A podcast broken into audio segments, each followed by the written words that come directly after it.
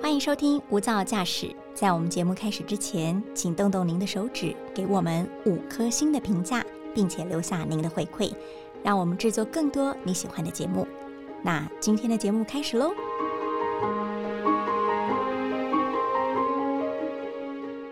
自从有了疫情这两年，大家的生活都有非常大的转变。如果说身旁有些亲朋好友失业了，他们的经济收入受到影响，更别说有人可能确诊了、染疫了，家属要照顾他，这一路走来都是辛苦的历程。但是疫情当中，有一群人几乎是被整个社会以及医疗资源不得已的忽略了他们，那就是精神疾病的患者。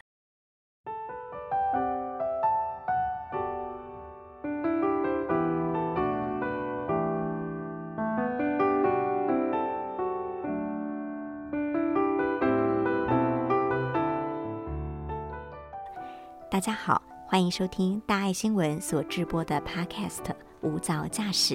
今天的一百个采访现场单元，为您邀请到的是我们的专题记者张泽仁。泽仁要跟我们聊聊最近做的一个专题，叫做“精神意义”。责任好，朱记好，各位听众大家好。嗯，责任是我们的专题记者，这次做的题目叫做“精神意义”。精神就是精神疾病的“精神”两个字，那意义呢？是，那我觉得我会取这个精神意义哦。当初就讲说，哎，我们常常会称赞别人是精神意义嘛，嗯，就精神抖擞的意思。但是这两个精神意义哦，却不一样。第一个“意”哦，就是疫情的“疫”；第二个“意”就是异常的“异”哦。因为我们通常会认为说，精神心脏病患呐，它属于精神异常嘛，在，所以我会取名这个精神意义哦。就第一个是疫情。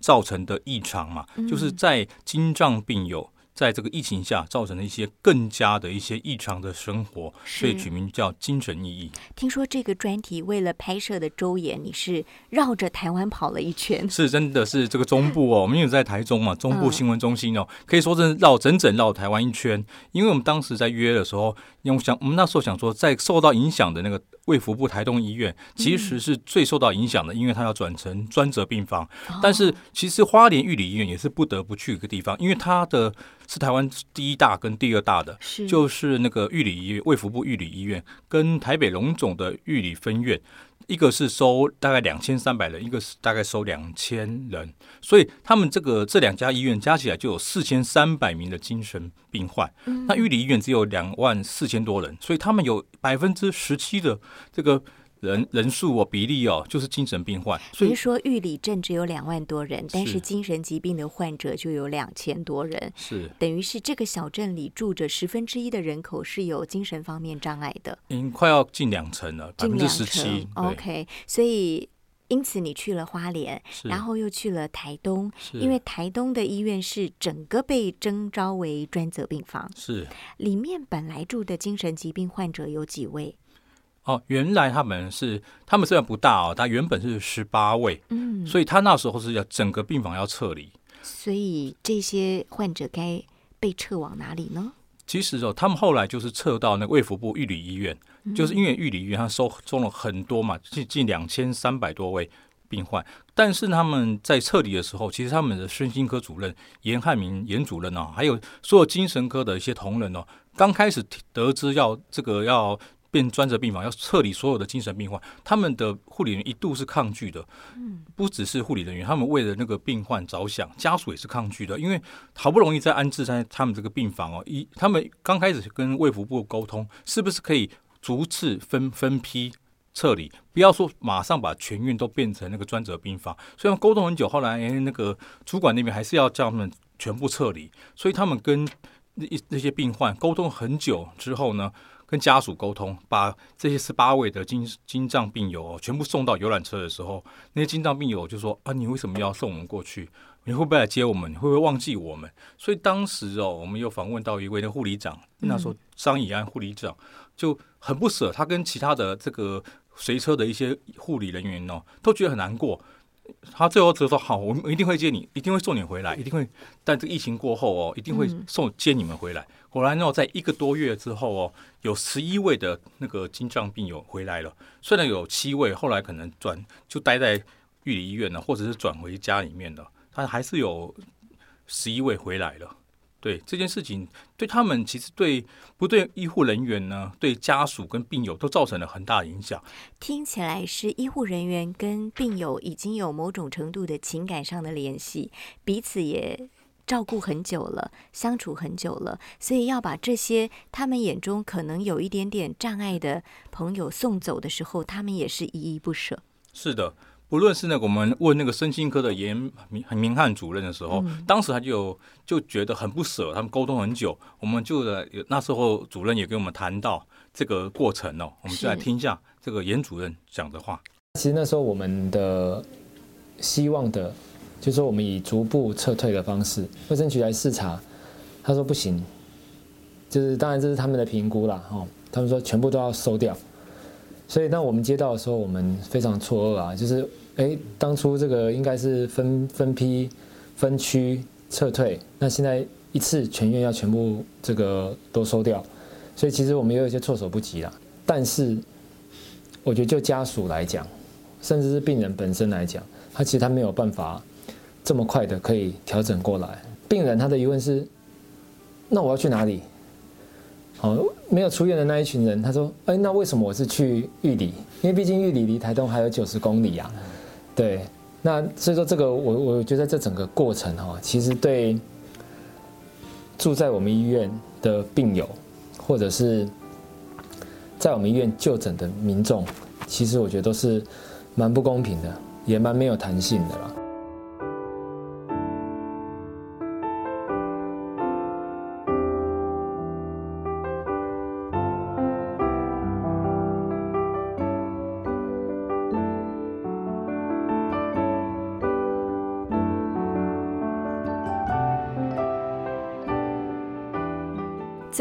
在采访的过程当中有没有观察到精神疾病的患者，一旦他必须要迁移他本来安置的医院，呃，会有什么样的困难呢？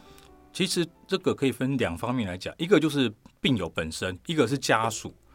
那其实他们心脏病友，他们一般的精神病患，他们情绪是不太稳定的。他们要相信医护人员是很难的，是，他必须要透过很长久的这个医病关系的建立哦，才会慢慢建立。也许可能要半年、一年才会建立。但是这次撤离呢，就可能是把他们长期建立的这种医护人员跟病患的信任哦，这毁于一旦，就是。他们，所以我们这次就刚好有有访问到一位叫阿奇，心脏病友，是化名叫阿奇好了。他这一次哦，他们其实就是对他们心情影响很大，因为这个阿奇他们是他很年轻，他大概只有二十六岁，但是发病已经五年了。这一次就是这个来来转院的转来转去哦，对阿奇的病病情又加重了，他可能会产生一些暴力行为。那其实我们也访问到他阿奇的舅舅，我们听他怎么说。那像其他医院，他都会说，因为状况很难控制啊，怎么样，我们可能要让他出院了。在出院的当下，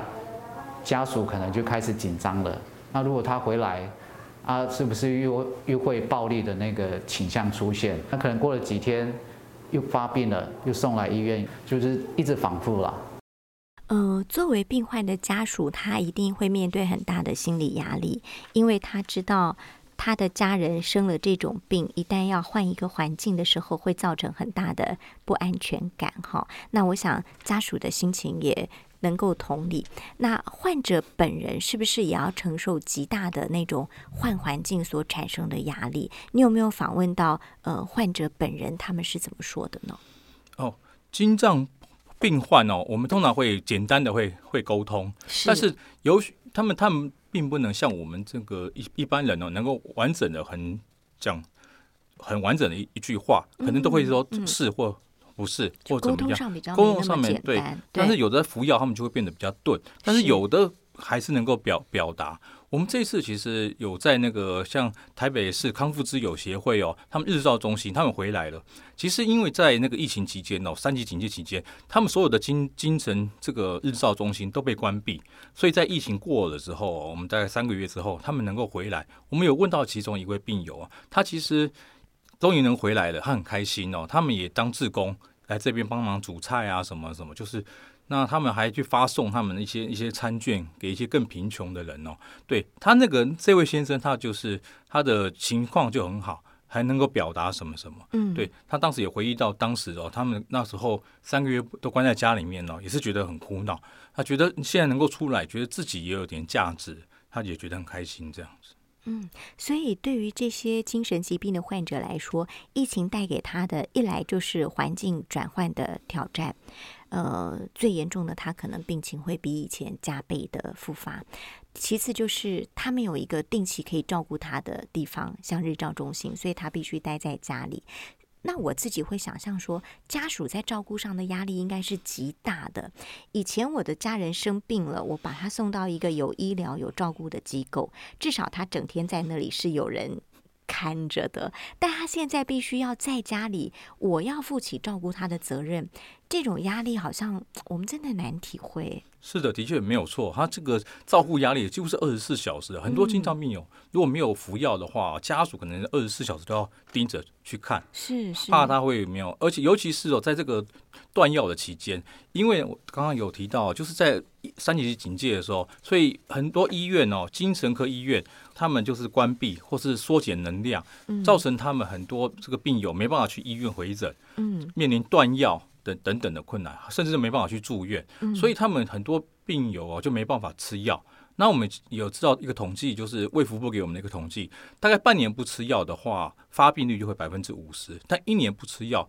就有八成会发病。那两年的话，百分之九十以上一定会发病。那我们也看到很多这种心脏病友可能没有吃药攻击别人的事情呢。最近这个社会上常常听到，那可能就是长期如果没有服药的话，他们可能会产生一些攻击性或者幻听幻觉导致的一些行为的错乱。但是他为什么会断药呢？明明各个医院的慢性病药处方间都是可以继续领药的呀。是，也就是说，因为他们因为很难进进去，没办法，有的是没办法住院，那有的可能就是不想，就是在看病医疗量能的缩减之下，他们可能拿药就没有那么那么就是那么规律。所以哦，我们那个像玉里医院呢，想到一个办法，就是很多有有的可能家家属又没有办法说盯着病患按时服药的话，他们就是会到服一个长效针剂，就是打一针哦，他们会到就是打一针，像类似我们注射那种，打一针可以维持两到四周的这个效能，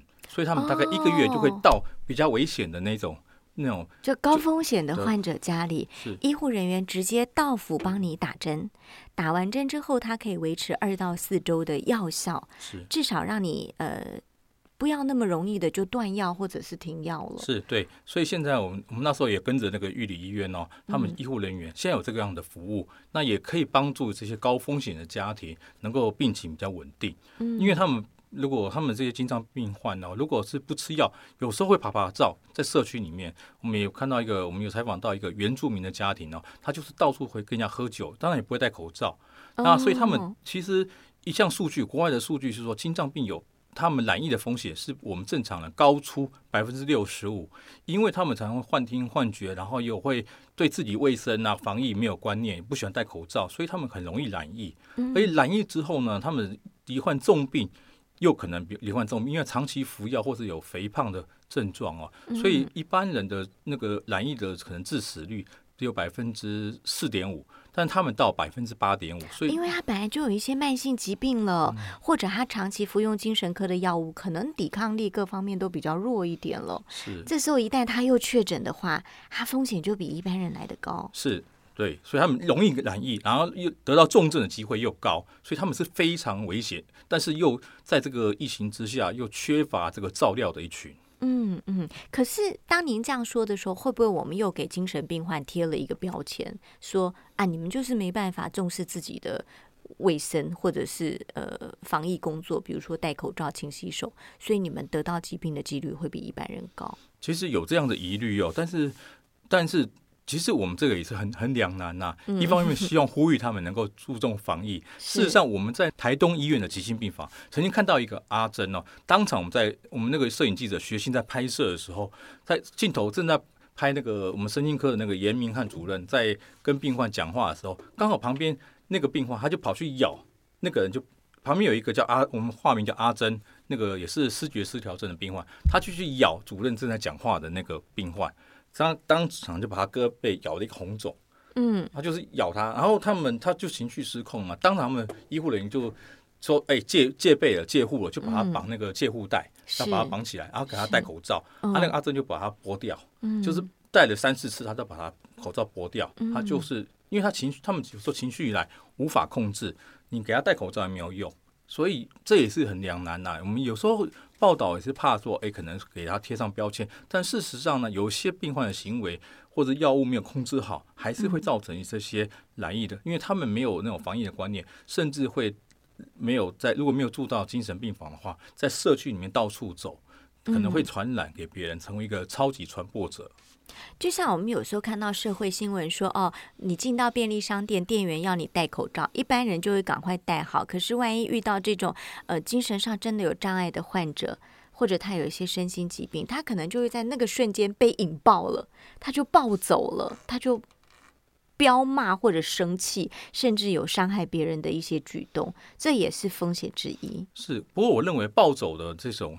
人人呢，或精神病患呢，事实上不是他的精神病引起的，而是可能这位暴走的，如果假设他是精神病患，也许是他没有服药控制。事实上，我们发现哦，这服药控制的精神病患对我们都很友善，他们都其实只是有时候回应有点顿顿的这样，但是他们对，是，但是他们其实他们都很也是回应都算是好人，对我们都很友善。因为我我记得有一个调查啊，这个中正大学杨世荣教授针对国内有二十所杀八百一十三名杀人犯去做过调查，发现有百分之八十五的这个杀人犯都是没有罹患过精神疾病，那有精神病史的只有百分之四点六而已。所以换句话说，会杀人攻击别人哦，并不是精神这个疾病引起的，而是我们每个人都会有的情绪失调，是。无法控制自己的情绪，才是攻击别人最主要的原因。但是那少数的百分之十五的精神疾病患者非常容易被污名化以及贴上标签，呃，类似媒体标题就叫什么地雷啦，哈哈，呃，不可控的因素啦，什么疯子杀人啦之类的，这种是很容易因为媒体一时比较呃。我觉得是粗糙的做法，就给了他这个标题，因为他知道这个标题可以吸引乐听人的目光，所以我们在做呃这样的专题的时候，我们也特别谨慎的在保护这些患者。我知道你自己因为做了好几个专题，认识了好多不同形态的精神疾病的患者，您自己的观察呢，怎么可以跟他们呃好好的相处？哦，对，这个其实这个问题要从去年说起。那时候去年在公视有播一个很夯的《我们与恶的距离》，大家应该都有看过。嗯嗯当时其实我有看哦，我看了这出戏的时候，我还没有去接触精神病患，是可是我那时候看对诶家属的这种伤害啊，一些嗯一般社会对于这种他们家属跟病患的这种歧视，我看到其实心里很难过。嗯但是身为一个二十多年的记者，我一定要一定要有这个质疑跟好奇心，到底事实是不是这样呢？嗯所以我当时去年我就规划了一系列的精精精这个精脏病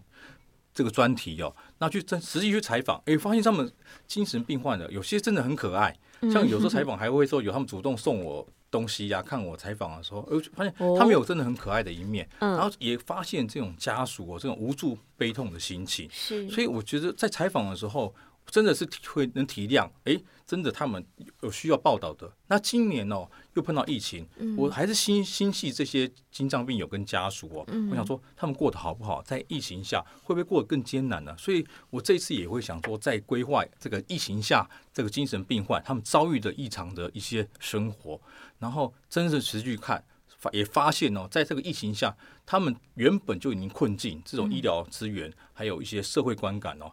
那在这个疫情下真的是雪上加霜。嗯我觉得人跟人是这样哈，认识见面三分情，因为你已经采访过这些精神疾病的患者，所以对他们会多一份同理，或者多一份的牵挂。像这次的专题，我知道你也访问到几位精神疾病患者的家属，他们也道出了他们的为难之处哈。有一位是阿简的妈妈，我们先来听听阿简的妈妈怎么说。他是没有那个自己保护自己的心理，就跑到市场去喝酒这样。哦，这样子，而且疫情这样可能会不会比较危险呢？会担心吗？有疫情呢，那不要让我们不要让他去啊，所以一直在老公身边呢、哦，嗯，就带他减减肥时候这样子弄。那会不会还会还是会偷跑去喝酒？会啊，会啊，那怎么办？嗯，没办法呀，没办法阻止啊。哦。还有他的自由啊，一定要看他啊。哦，看他。哎，要顾他。不然会怎样？不不然的话，就到处跑啊。除了阿简的妈妈的话，我们还有一位也是思觉失调症的患者，呃，阿美。阿美的爸爸也有话想说，我们来听听看。本来医师跟护理师他们都会来家里每个月来打针看药，然后检查他的身体。然后疫情期间就是比较不方便。他本来还蛮正常的，疫情前的时候还不会说在家里碎碎念啊。他现在就是没有人在他旁边的时候，或者晚上睡觉激进的时候，因为在乡下。也没什么朋友了，然后他就会自言自语的自己对自己说话这样，而且他的情心情起伏不太稳定。到晚上有时候他好像自言自语，自己跟自己在讲话对话这样，他对话的时候有时候会很暴躁。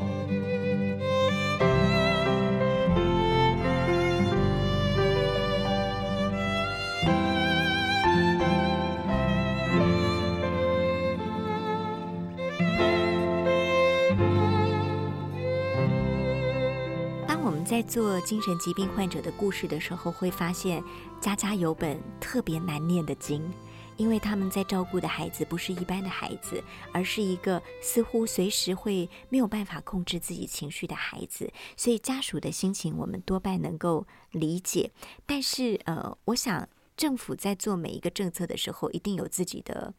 呃不得不。好，比如说新口司，他在做一些政策的时候，那个考量可能是必须去呃以社会大众最多人的利益为前提，对不对？是的，我们这次也访问到那个卫福部新口司的司长哦，他叫盛立忠司长，他的名字盛是一个言字旁，在一个顺字的盛哦，这个姓氏很少，对。其实我觉得采访过程哦，发现盛司长其实是很一个很很。怎么讲？很亲和的父母官哦，他其实很注重这个精神病友，可是他的言谈之中呢，也很多是没有办法很透露出很多无奈，因为在防疫的这个关系哦，需要紧缩这个精神这个医医疗的量能哦，他很多也，但是他有提到一个很重要的一点，就是说国内有其实有他们。卫福部列管的有十二万零七百多人心脏病友，也许更多，但是他们列管的只有十二万多人。但这一次呢，他们扣除在那个医院还有那个住宿型的心脏这种这种机构之外呢，那国内还有大概八万七千多人哦，是分散在自己家庭跟社区的。对，换句话说，可是我们一般追踪这些八万多名的这个心脏人士哦，其实只有他们只有一百八十三位。这个关怀访视员而已，在分散在全台各地。哦，换句话说，这个人力很很不足。对你等于说一个人要追踪一百九十几位这种心脏病友，所以才会。那么他们又说，其实那国内统计有有高风险的精神这个病患哦，包括可能会性侵害、家庭暴力、有自杀念头的，他们统计大概有八千五百多人。嗯，这八千五百多人可能就会造成很多社会问题。是，但是这些由这个社会关怀员去追踪这些的。也许有时候心有心有余而力不足，他会产产生一些，所以他们也想要编列这几年哦，想要编列很多数十亿去增加这些能力哦，去弥补这个社会的一些安全网的问题。嗯，好，那我们就来听听盛司长怎么说。他有同时又有精神病的话，或者是这个情感性精神病，或者是视觉失调症的等等这些，他可能有一点五倍到两倍的几率，就是呃。得重症住院或者死亡，我就等于他得了这个病之后，他会表现的比别人还严重。所以为什么在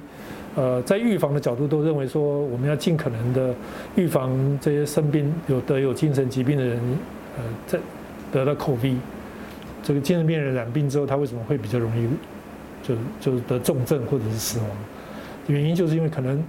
他原来有三高啦，有一些其他肥胖啦，有一些其他的问题。对健康照护的疏忽啦，等等。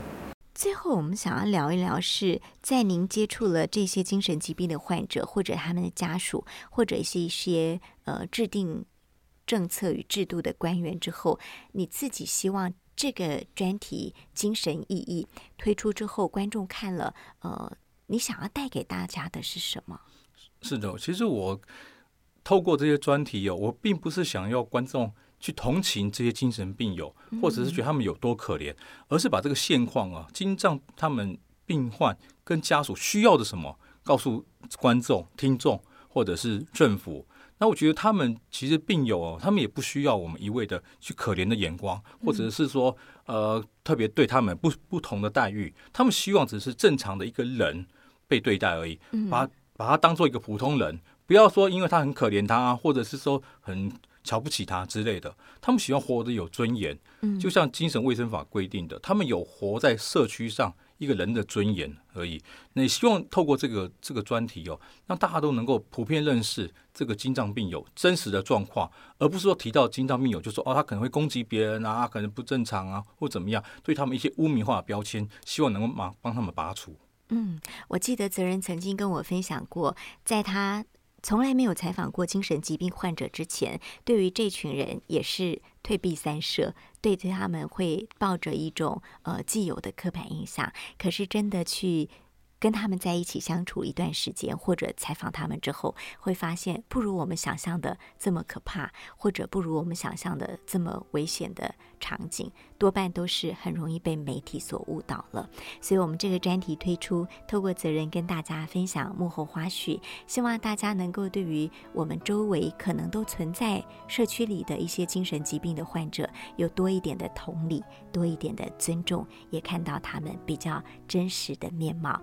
很谢谢泽仁跟我们分享这个环岛一圈的采访旅程，也希望你喜欢我们今天的 Podcast，跟您分享精神意义这个专题的幕后采访花絮，一百个采访现场的故事。感恩您的收听，我们下周见。